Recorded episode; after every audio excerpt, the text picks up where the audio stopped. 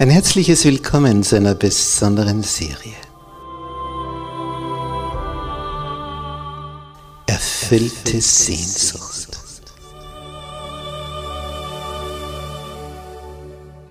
Die Welt der Bibel.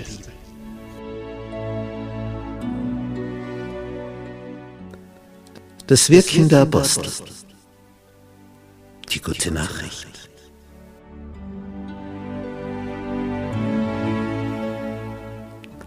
Wie war das am Anfang mit den ersten Christen? Wie ging das vor sich? Wie ist diese Urgemeinde entstanden? Wie, wie haben die ihr Dasein gestaltet? Und dann der große Apostel Paulus. Wo ist er überall hingezogen? Wie schaffte er es aus dem Nichts, eine Christengemeinde nach der anderen zu gründen, in heidnischem Umfeld? Was war sein Geheimnis? Für seine Kraft.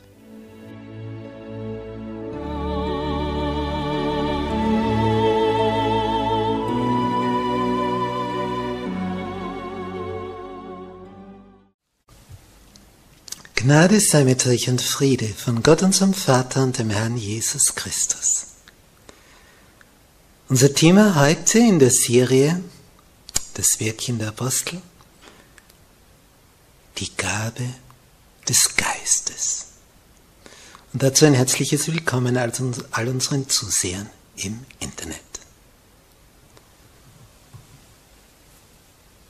Diese Geistesgabe, die da zu Pfingsten ausgegossen wurde, die so außergewöhnlich sich bekundete, weil die Jünger in verschiedenen neuen Fremdsprachen plötzlich von einer Sekunde zur anderen reden konnten und mit Vollmacht die Botschaft Jesu hinausbrachten. Diese Gabe des Geistes ist das größte Geschenk, das der Himmel uns geben konnte. Und man merkt es und spürt es und sieht es, ob dieser Geist vorhanden ist oder nicht. Ob einfach geredet wird oder ob in Vollmacht durch den Geist Gottes verkündigt wird. Es ist ein Unterschied, ein großer Unterschied. Denn wenn es durch den Geist geschieht, geht es zu Herzen. Und diese Geistesgabe, das ist es, was wir brauchen. Diese Gabe des Geistes, das ist die unversiegbare Quelle der Gnade Christi. Denn der Heilige Geist ist der Stellvertreter Christi hier auf Erden. Es ist sehr schön. Bei der Wüstenwanderung, da war der Herr in dieser Wolke, damit seine Herrlichkeit sie nicht vernichtete. Eine Lichtwolke, Feuerwolke. Dann schlüpft er in diese menschliche Haut, sodass man ihn anschauen kann, ohne dabei zugrunde zu gehen. Und zwischendurch ist die Herrlichkeit aufgeblitzt am Verklärungsberg. Und dann kommt er uns noch näher. Die Wolke war schon nah beim Volk. Der Mensch Jesus kam den Menschen noch näher. Und der Geist kommt in dich hinein, in dein Inneres. Unvorstellbar. In dein Inneres. Ja, so ist es. In dein Inneres. Kannst ihn bei dir haben. Immer, egal wo du bist, ob auf der Bergspitze oder unten an der Meeresküste. Er ist bei dir. Ob Ost, ob West, ob Nordpol, ob Südpol. In dir. Christus in dir. Das ist das Geheimnis. Jesus hat gesagt, Johannes 14, Vers 16 und 17, ich will den Vater bitten. Es war die letzte Nacht vor der Gefangennahme. Ich will den Vater bitten und er wird euch einen anderen Tröster geben, dass er bei euch sei in Ewigkeit. Den Geist der Wahrheit, welchen die Welt nicht empfangen kann, denn sie sieht ihn nicht und kennt ihn nicht. Ihr aber kennt ihn, denn er bleibt bei euch und wird in euch sein. Er wird in euch sein. Das war's. Der Geist in ihnen. Und das Volk hatte es jetzt miterlebt. Und an diesem Tag wurden 3000 der Gemeinde hinzugefügt. 120 waren sie plus 3000. Das war ein Wachstum. Das war ein Wachstum. An einem Tag. Von 120 auf 3120. Und es sollte in der Art weitergehen.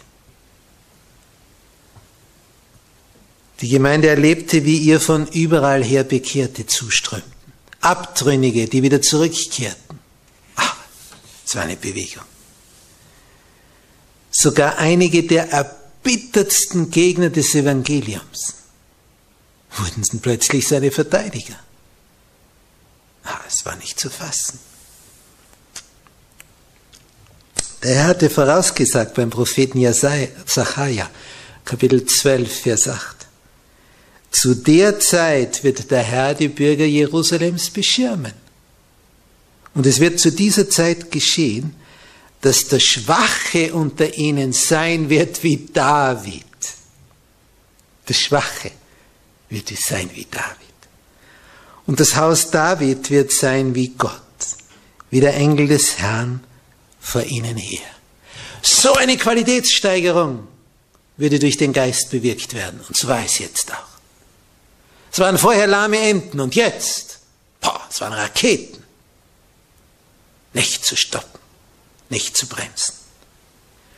Nur eines war jetzt für diese Jünger wichtig, nur eines war des Nachstrebens wert, nämlich Christi Charakter zu offenbaren und für die Ausbreitung seines Reiches zu wirken. Sie wollten so sein wie er. Und sie wollten sein Reich ausdehnen, es aufrichten auf diesem Planeten. Und es gelang. Jeden Tag mehr. Es heißt in Kapitel 4, Vers 33 der Apostelgeschichte, mit großer Kraft gaben die Apostel Zeugnis von der Auferstehung des Herrn Jesus. Und große Gnade war bei ihnen allen. Mit großer Kraft gaben sie Zeugnis von der Auferstehung. Das hatte sie vom Hocker gerissen. Eine mutlos gewordene Schar wurde voller Kraft, als der Auferstandene ihnen erschien, als sie merkten, der Tod war nicht das Ende. Jetzt ging es erst richtig. Los! Tod, was ist das? Auferstehung vom Tod. Das war die Botschaft. So mächtig kann also Gott wirken, wenn sich Menschen unter die Herrschaft seines Geistes stellen. Und wir sind heute eher so unterwegs, dass wir unseren Tank damit nicht füllen. Wir könnten also zur Tankstelle fahren, auffüllen und dann brumm, braust das Auto davon. Was machen wir? Wir haben keinen Treibstoff mehr, keinen Geist. Und dann steigen wir aus und schieben unsere Karre. Und so kommen wir auch voran. Nur wie? Und Steigung darf keine sein, dann ist schon vorbei. Wir sind schiebend unterwegs, begreifen wir? Wir könnten die volle Kraft im Tank haben. Und die Engel wundern sich, dass wir schieben. Wo es doch die Tankstelle gibt, wo wir den Geist anzapfen könnten. Nur, die Engel fragen sich, warum kommen die nicht zur Tankstelle? Jeden Morgen kannst du tanken. Jeden Morgen neu. Jesus machte es so. Er ging hinaus in der Früh in die Natur, kniete sich nieder, streckte seine Arme zum Himmel empor und redete mit seinem Papa im Himmel. Und dann empfing er Instruktionen, Weisungen, was er an diesem Tag tun sollte. Und sein Herz war voller Freude, wenn er aufstand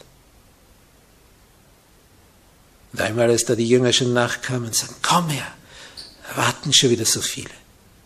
Und er sagt, lasst uns anderswo hingehen. Er hatte die Instruktion bekommen, anderswo hin. Ja, aber da warten schon so und so viele. Lasst uns anderswo hingehen. Und das war das Bessere an dem Tag.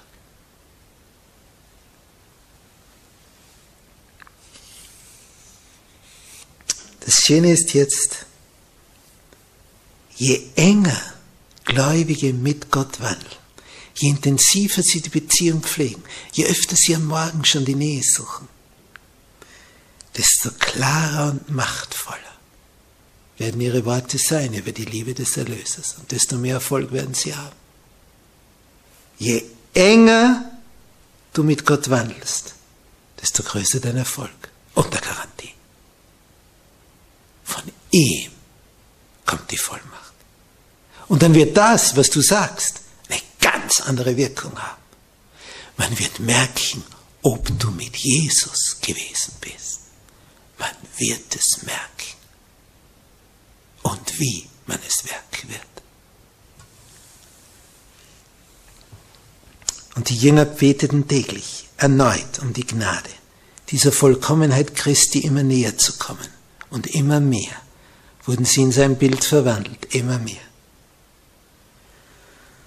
Wenn jetzt diese Geistesgabe so eine wunderwirkende Kraft ist, wenn alles davon abhängt, dass unser Tank damit gefüllt ist, dass wir davon brausen können, dann fragt sich, ja bitte, warum, warum nützen wir es dann nicht mehr?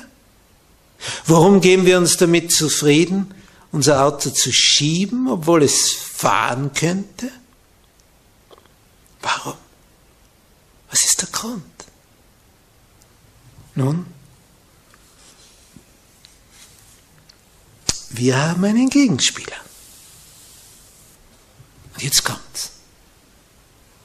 Der Grund für einen Misserfolg und Nichterfüllung mit dem Geist. Wenn minderwertige Dinge deine Aufmerksamkeit beanspruchen, wenn Dinge, die gar keinen Wert haben, von dir mit einer Inbrunst angepackt werden. Dafür hast du Zeit, dafür gibst du Geld aus. Man könnte auch sagen, du vergeudest Geld damit, du verschwendest Geld dafür.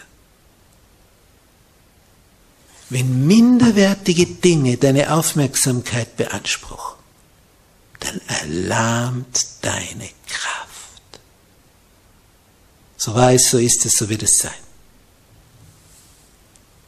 Denn dann fehlt es an der göttlichen Kraft.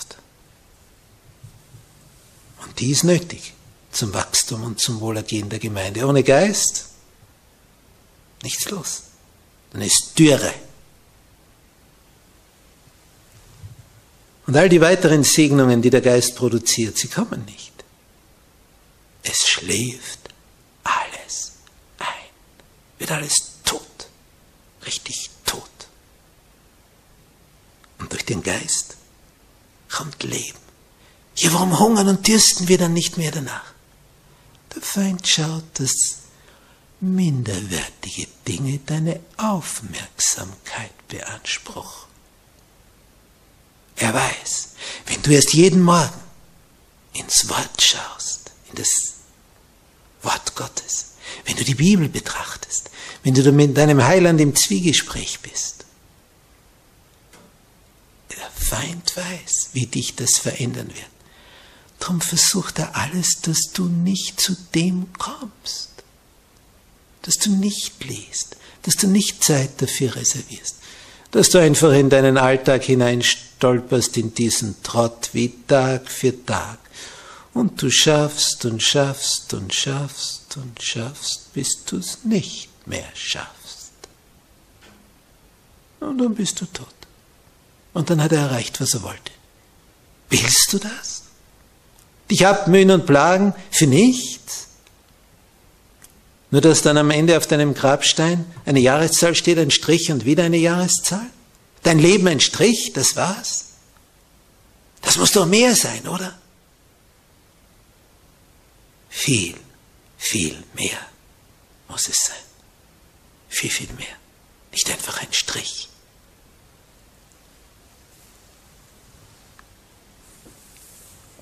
Jeder Diener des Evangeliums sollte täglich um die Taufe des Geistes bitten.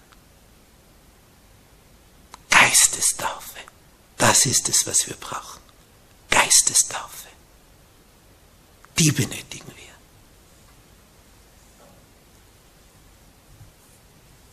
Denn die Gegenwart des Heiligen Geistes, die wird der Wahrheitsverkündigung der Mitarbeiter Gottes eine Macht verleihen. Eine Macht, wie sie keine Ehre und Herrlichkeit der Welt zu geben vermag. Nichts anderes. Der Heilige Geist rüstet mit Kraft aus, aber, und das ist auch so bedeutsam, er vermittelt Erkenntnis der eigenen Fehler und Schwächen. Der Geisterfüllte weiß genau, wie meilenweit er von dem entfernt ist, wo er hin sollte. Nur der nicht Geisterfüllte meint, er sei schon der Größte und der Beste und der Edelste und was würde die Welt ohne ihn machen?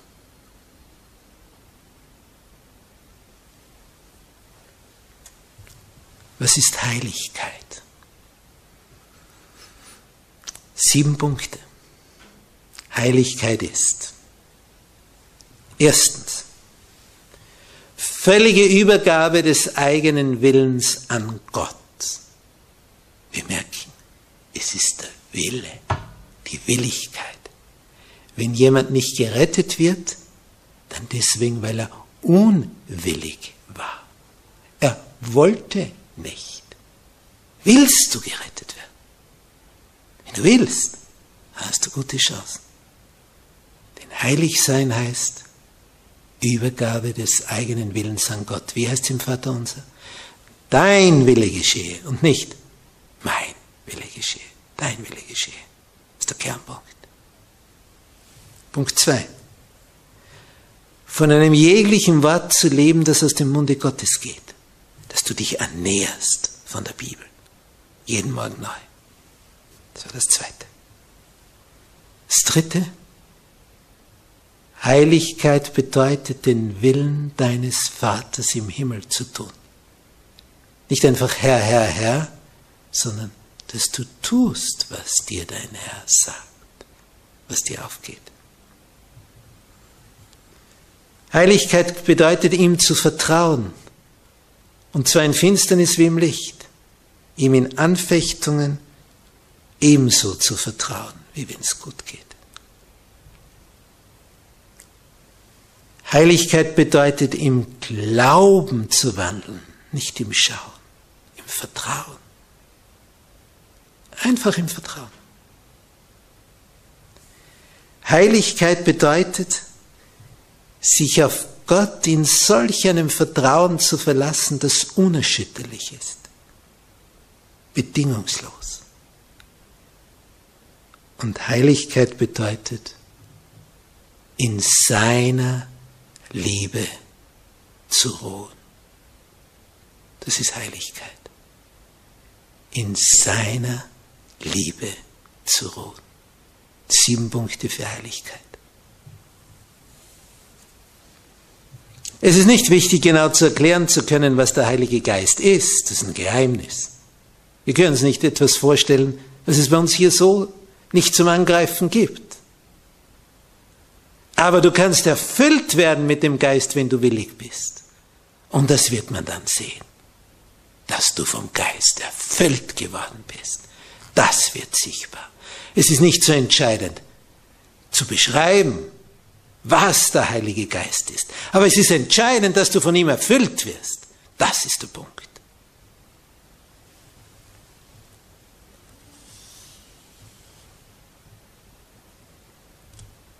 Jesus hat die Aufgabe des Geistes so umschrieben. Johannes 16, Vers 8. Wenn dasselbe kommt, wird er der Welt die Augen auftun über die Sünde, über die Gerechtigkeit und über das Gericht über die Sünde? Was heißt das? Er wird dir klar machen, wo du daneben liegst. Er überführt dich. Und das tut dir dann weh und leid. Ach, wäre es noch nie gewesen. Und du bittest um Vergebung. Du wirst zur Umkehr bewegt. Dir wird bewusst, wie wichtig es ist, den göttlichen Forderungen zu gehorchen. Und du merkst, wo du stehst. Nämlich daneben. Du möchtest zu ihm. Gerechtigkeit. Er wird uns die Augen auftun über die Gerechtigkeit, dass nämlich Christus die Gerechtigkeit ist, das Lamm Gottes, der sich für uns geopfert hat, sich für uns hingegeben hat.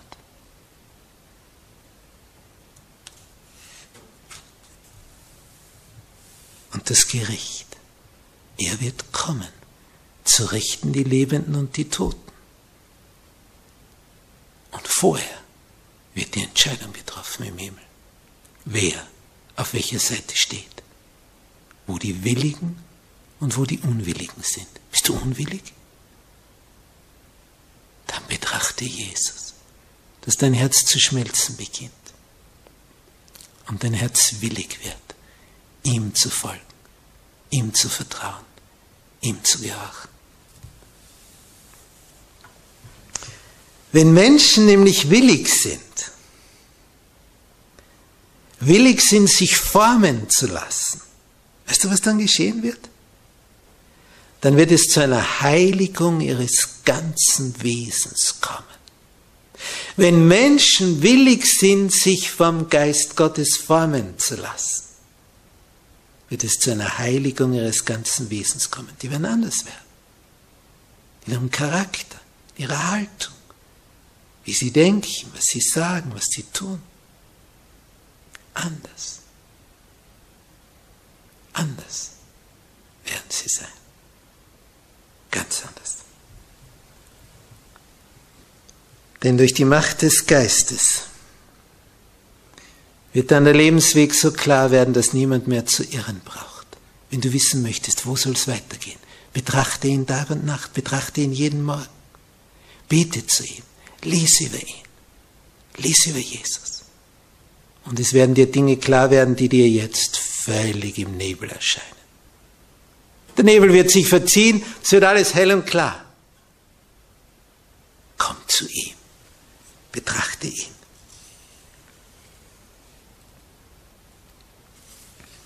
Nun, es gibt Dinge, die wichtig sind.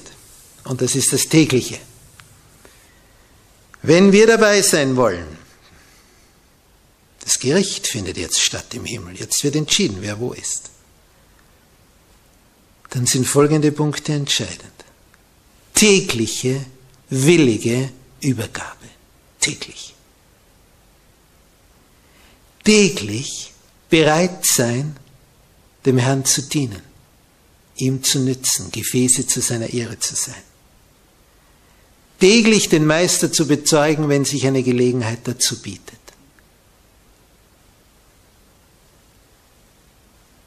Bete täglich darum, dass er seine Gnade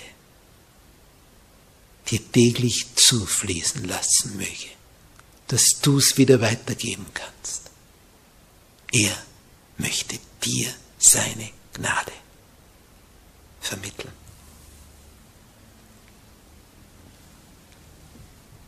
In dem Buch des Wirken der Apostel heißt es auf Seite 57, jeder Mitarbeiter, der dem Beispiel Jesu folgt, nämlich dass er in der Früh schon draußen ist und zu ihm betet, der wird darauf vorbereitet sein, die Kraft zu empfangen und anzuwenden, die der Herr seiner Gemeinde verheißen hat. Im Propheten Joel, den Petrus da bei der Pfingstpredigt zitiert hat, gibt es nämlich ein Bild vom Frühregen und Spätregen. Der Frühregen bringt das Getreide zum Keimen. Dann kommt die Trockenzeit da gibt es einen Spätregen, das letzte, den letzten Wachstumsschub. Und dieser Spätregen knapp vor der Ernte, das wird jetzt verglichen und dieser Frühregen mit der Ausgießung des Geistes zu Pfingsten und mit der Ausgießung am Ende, wenn Jesus wiederkommt. Davor kommt der Geist. Und wer jetzt täglich mit Jesus in Verbindung ist, der bekommt immer mehr Geist. Geistausschüttung ist eine tägliche Geschichte. Wenn dann die Ereignisse über uns hereinstürmen, dann wird alles so sein, dass, dass du gar nicht nachkommst. Dann, dann kannst du das nicht mehr aufholen. Du kannst deinen Akku dann nicht mehr füllen in der kurzen Zeit. Jetzt, jetzt musst du dich auffüllen mit dem Geist. Dann wirst du Dinge bewegen, dass du ganz bewegt bist. Wenn die Boten des Evangeliums, heißt es hier auf derselben Seite, morgens vor dem Herrn knien und ihr Gelübde der Hingabe erneuern, was wird dann geschehen? Dann wird er ihnen die Gegenwart seines Geistes schenken und dessen belebende Kraft. Du kannst gewiss sein, du wirst es erleben. Wag es. Wag es an, jeden Morgen neu. Möchtest du die Fülle des Geistes? Er möchte sie dir schenken, wenn du die Aufladezeit dir gönnst. Wohl dir, wenn du das tust.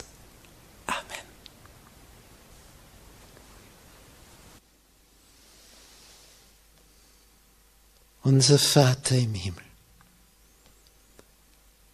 du hast uns deinen Sohn gesandt. Und zu unser Herr Jesus, bevor du gingst, hast du gesagt, ich lasse euch nicht als Weisen zurück. Ich sende euch den Geist. Er ist ein Stellvertreter. Du hast gesagt, ich lasse euch nicht als Weisen zurück, ich komme zu euch. Es ist so, wie wenn du da wärst in uns. Oh, danke, Herr, danke. Danke für diese deine Gabe. Danke, dass du uns mit deiner Gabe so ausrüstest, so stärkst, eine derartige Kraft verleihst, dass überall dort, wo wir hinkommen, Menschen verspüren, was du für eine Vollmacht schenkst, was es für ein Feuer ist, das du weitergibst, was das für ein Frieden ist, für eine Freude, für eine Herrlichkeit, die uns durchzieht.